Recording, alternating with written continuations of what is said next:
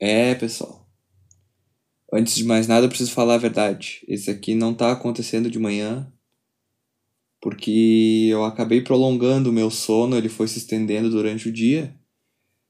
Então, eu só posso dar bom dia para vocês agora. E são 10 para as 8 da noite.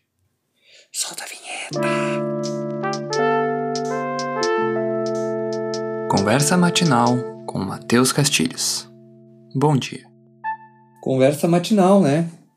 Comigo, Matheus Castilhos. Mas o que, que eu posso dizer para vocês? Não é mais de manhã. Então, esse relato é quase um uma mentira. Mas vai ser postado de manhã. Então, para quem ouvir, vai ser de manhã e é isso que importa. Carnaval aconteceu recentemente e esse é meu episódio de carnaval. Eu não costumo ir no carnaval, não, mas eu vou um pouquinho, assim, o suficiente para eu ter uma experiência completa do evento e ir embora sem a, o, o dano físico, né? Pelo menos não completo porque eu considero que uma das principais funções ali daquele momento é o cansaço, né? O, ser humano ele gosta de cansar. Por mais que ele diga que quer evitar a fadiga, mas no fundo ele gosta de ficar cansado. Eu, eu sou assim também. Uh, lembrando que todas as opiniões aqui são infundadas apenas no, meu devaneio matinal, que se estendeu hoje. Eu vim refletindo sobre isso porque sábado eu fui no, no bloquinho de carnaval e eu percebi que é uma tarefa muito delicada aquele evento, assim, porque tu tem que estar tá preparado para diversas situações, como a sede, porque querendo ou não, tu vai estar tá caminhando ali, tu vai estar tá andando, vai estar tá dançando, vai ter sede. E por isso que eu achei interessante que tive amigos que foram bem preparados e conseguiram uma cachaça de, de, de morango, não, cachaça de pêssego, sei lá, mas uma cachaça. E com aquilo eles se hidrataram o dia inteiro. Uh, teve um momento que eu tava andando e eu vi uma galera assim com, com copos de água, aqueles descartáveis, falando assim: ah, quer água, quer água. E eu não tava entendendo nada porque eu achei que eles estavam vendendo água. Até pensei, é uma baita de uma iniciativa de comércio, assim. Mas pelo que eu vi, não era isso, não. Eles estavam dando água mesmo para quem quisesse tomar. Então, se tu, se tu não levou tua, tua cachaça de, de moranga, lá tu ia conseguir pelo menos alguma coisa, que era um copo d'água. E isso não se nega a ninguém, né? Copo d'água não se nega a ninguém. Já ouvi essa expressão. Isso me fez lembrar uma vez que eu estava no num passeio na escola, devia estar na segunda ou no pré. E eu fui para esse passeio e ele era num num parque de diversões. Devia ser o Tupi Tupã ou Tuplim, aquele que vem sempre para cá. E para todos os lugares, eu acho que é o sempre mesmo que vai.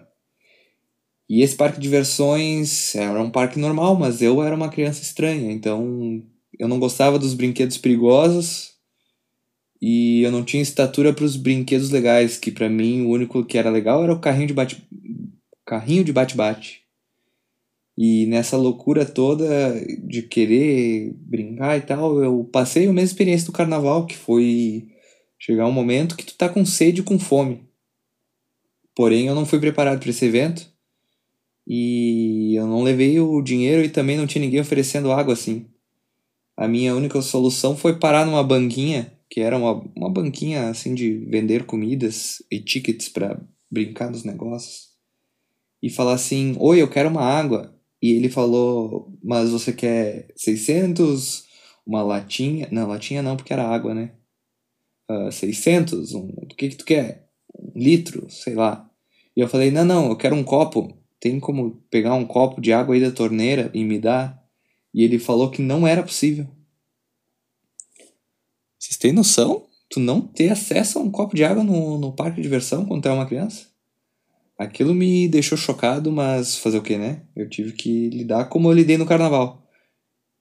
Com a diferença que no carnaval uh, eles estavam dando água. Enfim, esse é um dos primeiros. Eu não sei se eu elenquei que eu ia falar sobre os problemas de. os desafios do carnaval. Mas esse eu acho que é um principal que é o, a hidratação, né? E o outro é a movimentação, que eu não sei se eu já falei também, mas vou falar de novo caso não. Depois eu escuto e vejo se eu já tinha falado ou não. Que é a movimentação lá dentro. Ou lá fora, no caso, porque é na rua, né? Porque o carnaval ele funciona de um jeito que enquanto está em movimento, tu não tem noção do, do quanto de gente está acontecendo. Porque ele está em movimento. Então tu tá andando, tu tá indo com o bloquinho ali, tu vê a galera, tu cumprimenta, dá as paradinhas assim, que é bom, porque tu descansa, mas é ruim porque tava frio. Então quando parava, uh, a temperatura baixava e você sentia frio. A não ser que tu fosse correndo pro sol. Não diretamente pro sol, porque seria impossível, mas em direção a um lugar fora da sombra. E quando tu fazia isso, parecia que tinha dado tudo certo, afinal tinha pouca gente, o carnaval estava acontecendo. Mas chega um momento que o bloco, o bloco de carnaval ele para num lugar. E quando ele para, é incrível como o número de pessoas triplica. Na real, não. É o mesmo número, mas elas se acumulam. Por sorte, por sorte, eu encontrei um espaço ao lado, ao lado do palco que me permitiu curtir a minha, minha experiência antropológica. Nem sei se é essa palavra, mas de observar como tudo acontecia. E nisso eu percebi que a galera estava motivada para aquele evento. Porque não importava o que acontecesse, a galera estava dançando. Até se a música parasse. O pessoal continuava dançando. É uma empolgação incrível, assim, contagiante. Tirando o fato que eu fui com um tênis uh, conhecido, uma marca aí, muito tradicional, com um solado baixíssimo e cadarços compridos e cano médio, que como não está patrocinando, eu não vou poder falar, né? Mas que ele não proporciona a melhor experiência de conforto no pé. Acho que ele nem ia patrocinar se ele soubesse que eu ia falar isso. E depois de um tempo começou a doer minhas pernas e eu percebi que estava na hora de voltar. Mas o bom do carnaval é que tu pode só sair dele. Tudo que tu precisa dizer é falar assim pro pessoal que tá contigo. Ah, vou ali para aquele lado agora ver se eu encontro alguém. E tu vai embora, porque no fim as pessoas são tantas que elas nunca mais se encontram depois que elas saem de lá. Muita, muita sorte. Tu pode dizer que ficou. Eu, por exemplo, vou falar para todas as pessoas que eu fiquei até às 11 horas lá no carnaval. Mesmo que eu tenha saído às 6, porque não faz diferença não ninguém ia ver, porque é muita gente. Então tu pode só sair. E foi isso que eu fiz. E é isso que eu vou fazer agora. Eu só vou ir lá, tá, pessoal? Uh, até mais e um bom dia.